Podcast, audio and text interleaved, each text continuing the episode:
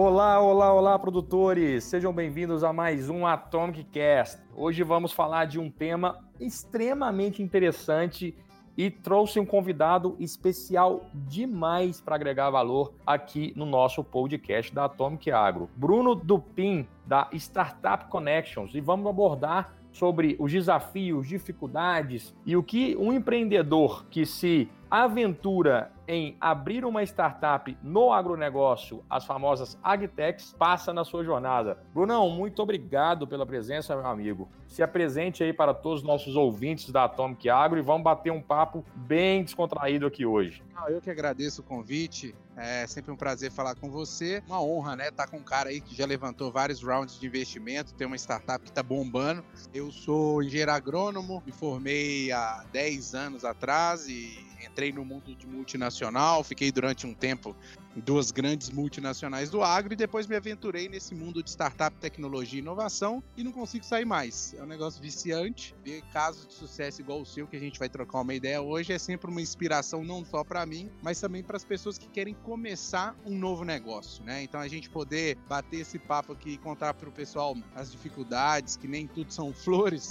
acho que vai ser bacana aí para ajudar o pessoal a tomar algumas decisões aí para o futuro, né? Conta para a gente um pouco é, o que, que é a Startup Connection, qual que é o objetivo que você tem de levar essa inovação para grandes empresas, que é, é, grandes, grandes grupos, né, multinacionais, e a sua jornada também como um empreendedor de startup, que eu sei que você já teve aí algumas startups na sua jornada e alguns casos até de sucesso também. A minha jornada, Bruno, foi uma jornada bem estressante do início ao fim, desde que eu saí da multinacional, porque a gente estava acostumado lá atrás, eu principalmente, a ter um salário caindo na minha conta, independente se a empresa vai mal ou se não vai, né? Então, esse é um mundo que boa parte dos agrônomos vive hoje, que é o mundo do salário, que cai todo mês. Se você vira empreendedor, além de todos os desafios que você tem, você tem o desafio de que se a sua empresa não vai bem, agora não é você que deixa de receber o salário. Além de você, funcionários seus vão deixar de receber o salário. Então você passa a não, não ser mais responsável só pela sua família, mas por várias outras famílias que acreditam no seu sonho. Então acaba que a pressão é muito grande psicologicamente falando. E, cara, é, eu sendo engenheiro agrônomo, eu tenho que atuar como advogado, eu tenho que atuar como contador, eu tenho que atuar como o cara que vende, como o cara que vai atrás de round de investimento igual você fez. Então, quando eu falo com as pessoas é, sobre, sobre é, é, empreender, eu, eu, cito todas essas dificuldades, mas também cito é, que o prazer de fazer algo com propósito é bem maior. Muita gente não entende isso. E o que a Startup Connection faz hoje é tentar amenizar o impacto das tecnologias que, que são trazidas para o Brasil, igual a da Atomic Agro, é, para canais de vendas, né, para revendas e para agricultores, é, e que isso seja um pouco mais fácil de ser digerido, porque muitas vezes a tecnologia é excelente, mas o agricultor, a revenda não sabe como usar e acaba criando uma barreira por não saber usar. Então, é, o, o que eu faço é tentar amenizar o impacto, falar a língua do agricultor, mostrar o benefício para ele de maneira simples, nada complicado, e aí sim, ele vendo o valor, ele começa a ter é, uma facilidade maior de aderir é, às tecnologias passo a passo.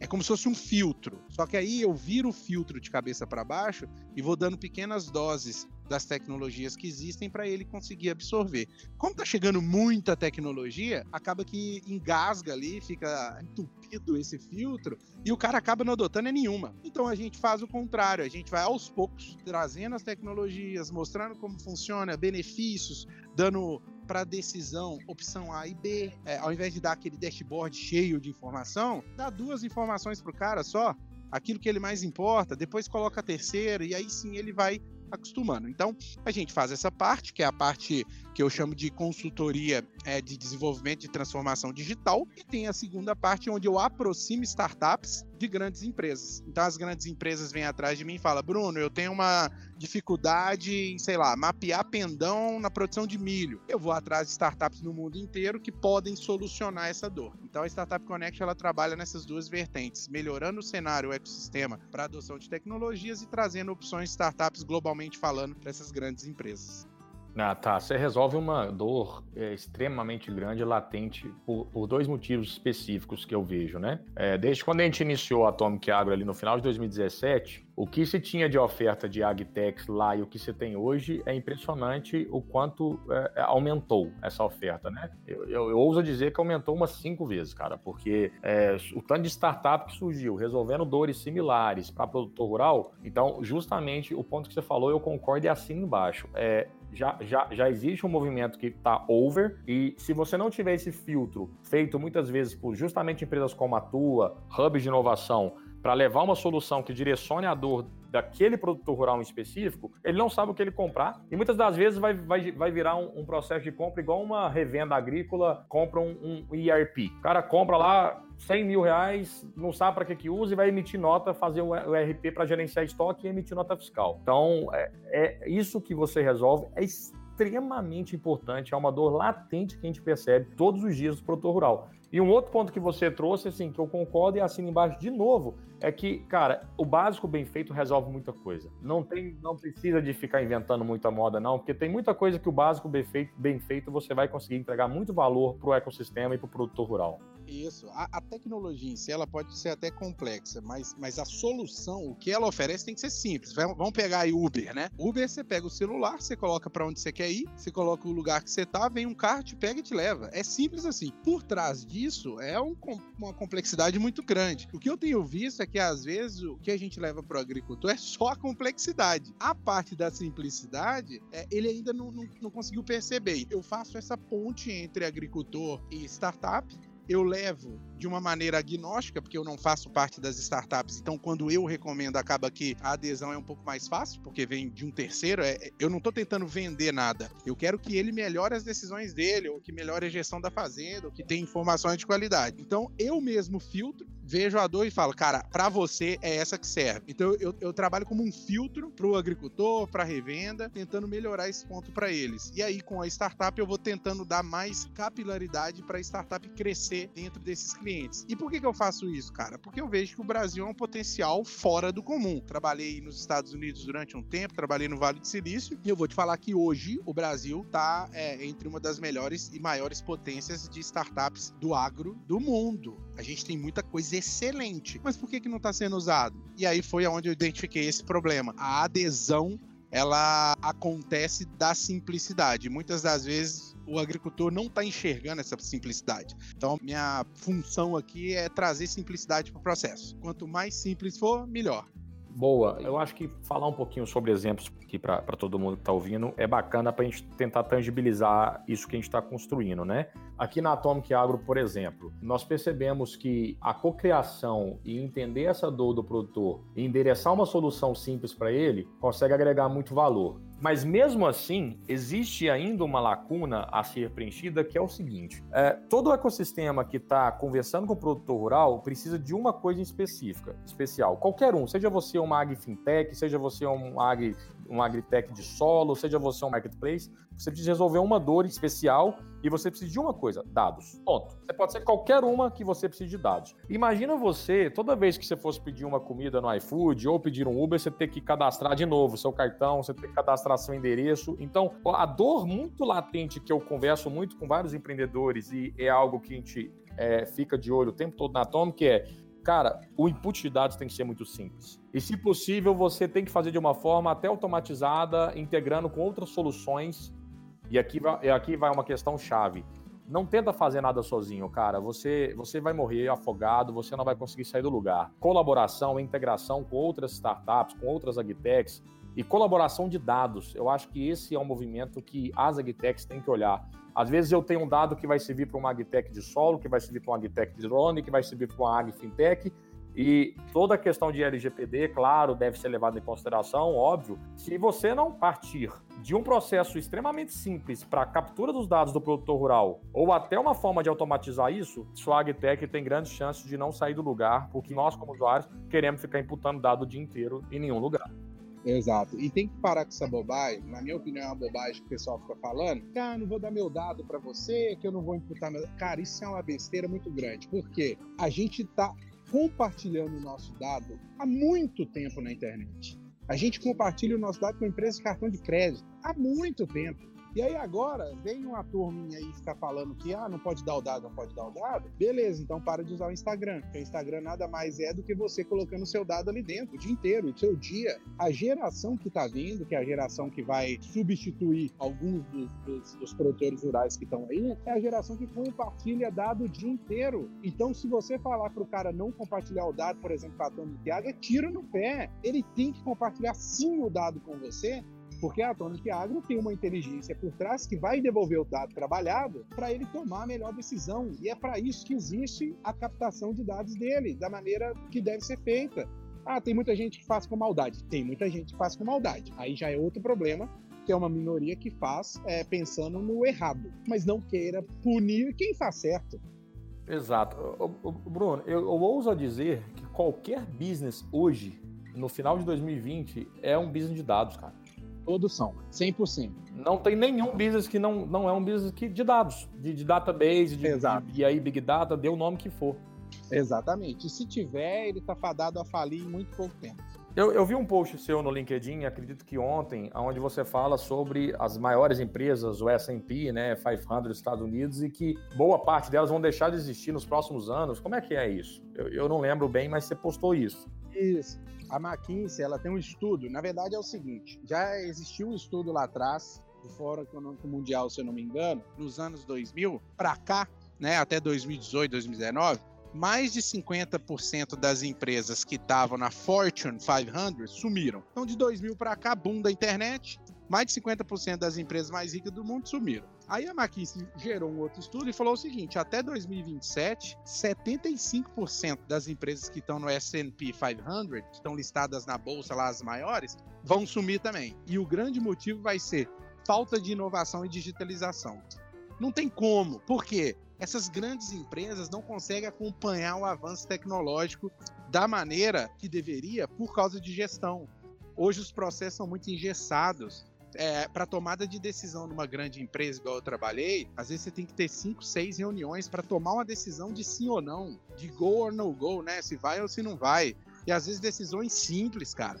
Então esse tipo de estrutura, eu não estou falando que é certo ou errado, eu estou falando que é lento. Então esse tipo de estrutura tem uma lentidão muito grande na tomada de decisão. Hoje, velocidade dita muito o sucesso de uma empresa.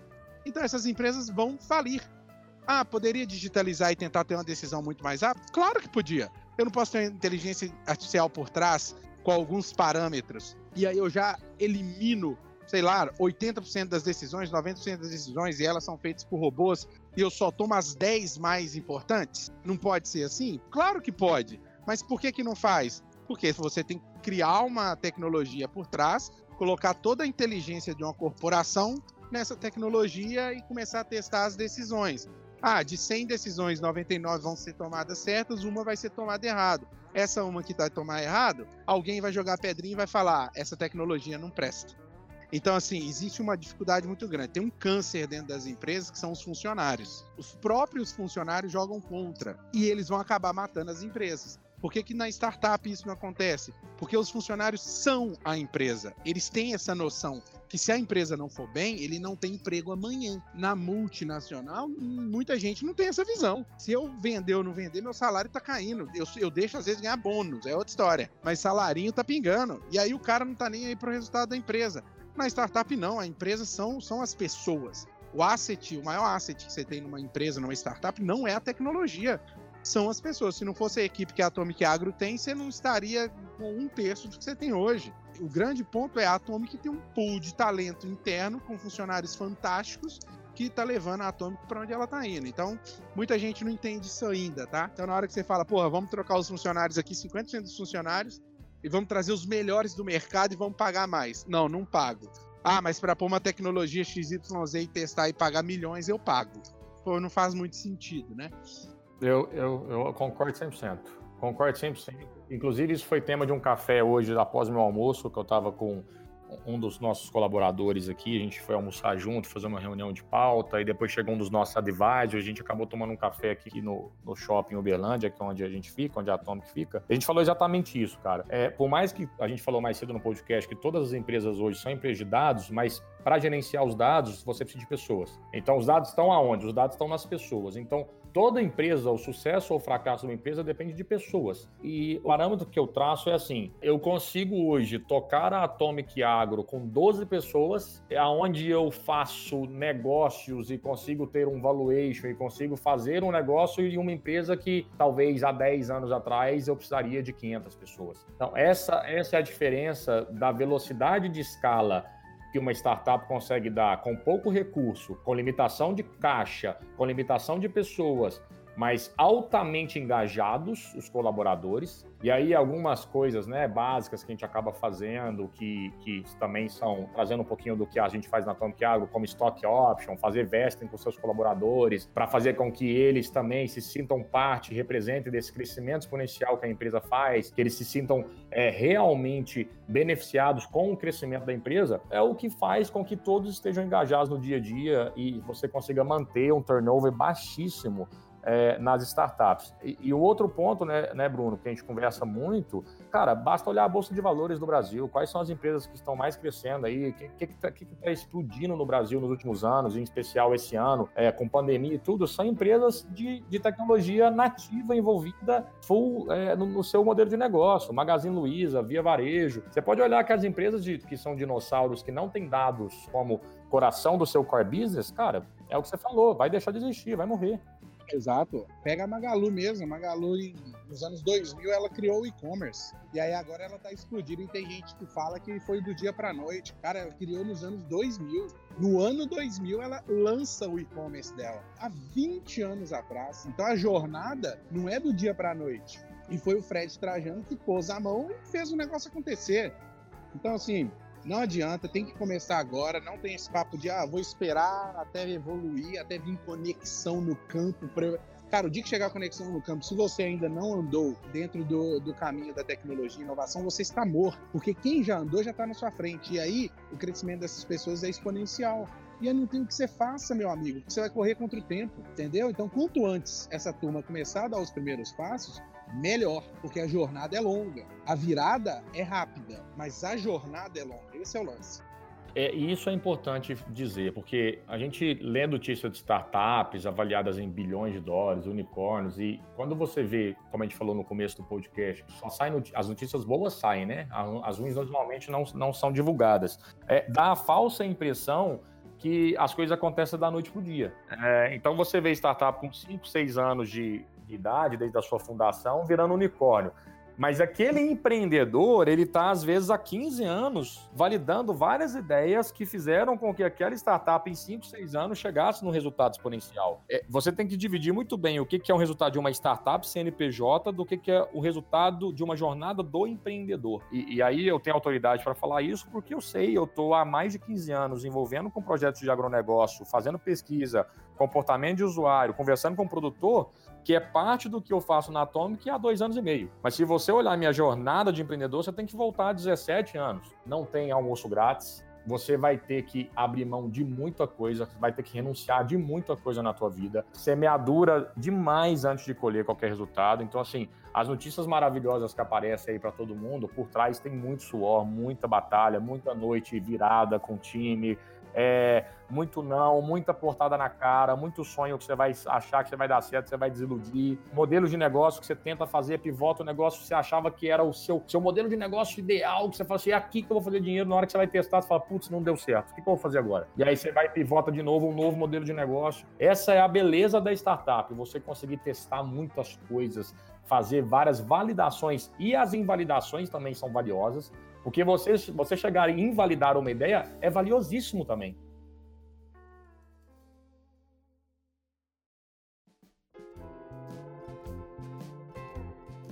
Quando a gente olha para o agro no geral, né, o ecossistema agro aquecido, é, preços de commodities jamais pensados, esses preços que estão sendo praticados, uhum. o, o hub de inovação, né, todas as indústrias, todos os hubs de, de acesso à tecnologia, a startups, empresas como a Startup Connect, como a sua empresa. Então, assim, a, a expectativa e, e, mais do que expectativa, a tendência é que isso aqueça cada vez mais é, esse, esse ecossistema. E aí eu, eu, eu acredito que naturalmente Exato. esse perfil de investidor também vai se profissionalizando melhor, o venture capital vai entendendo esse jogo melhor e as coisas vão melhorando para todos.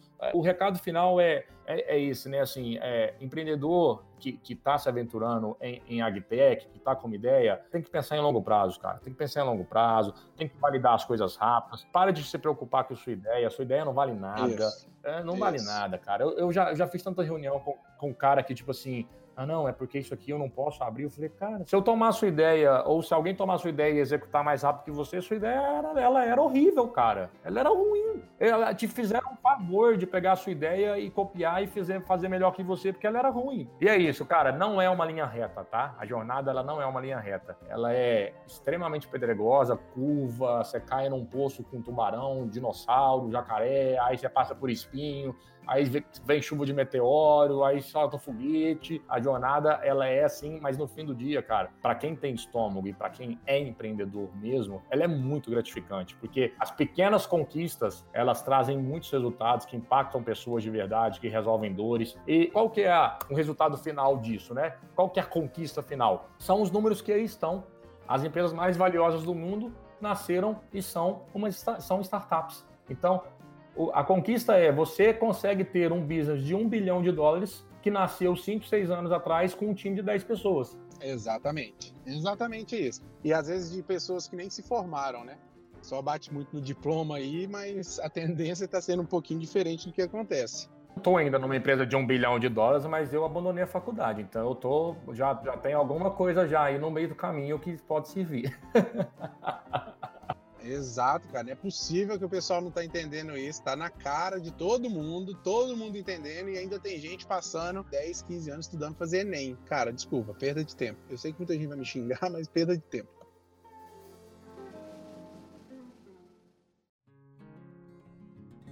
Brunão, é, chegamos no final, cara. Que bate-papo gostoso. Assim, a gente abordou muita, muita coisa. Parabéns pelo projeto. Realmente você resolve dores realmente latentes com a Startup Connection. Conta com a gente da Atomic Agro, conta aí com todos os nossos ouvintes, toda a nossa rede de networking. E para falar contigo aí, como é que faz, cara? Você tá no LinkedIn, tá no Instagram? Deixa seus, dados aí. Tô, tô no LinkedIn, tô no Instagram, no Bruno Underline do PIN com N no final. E tem o meu site também, que é o Startup Connection com dois N's, USA, de USA.com. Então, startupconnectionusa.com, pode entrar lá, tem, tem bastante informação. E precisar de uma ajuda aí, pode ficar à vontade de entrar em contato, que a gente sempre está disposto a ajudar. Brunão, sempre um prazer falar contigo, meu amigo. A próxima, vamos ver se a gente consegue fazer isso ao vivo, tomando um vinho, um whisky, qualquer coisa. Vamos. Que é sempre Combinado. muito bom encontrar contigo. Fica com Deus, obrigado Vamos mais junto. uma vez, beijo na família, obrigado a todos os ouvintes e a gente se vê semana que vem. Fique por dentro aí das redes sociais do nosso aplicativo Atomic Agro, de produtor para produtor. Um abraço, tchau!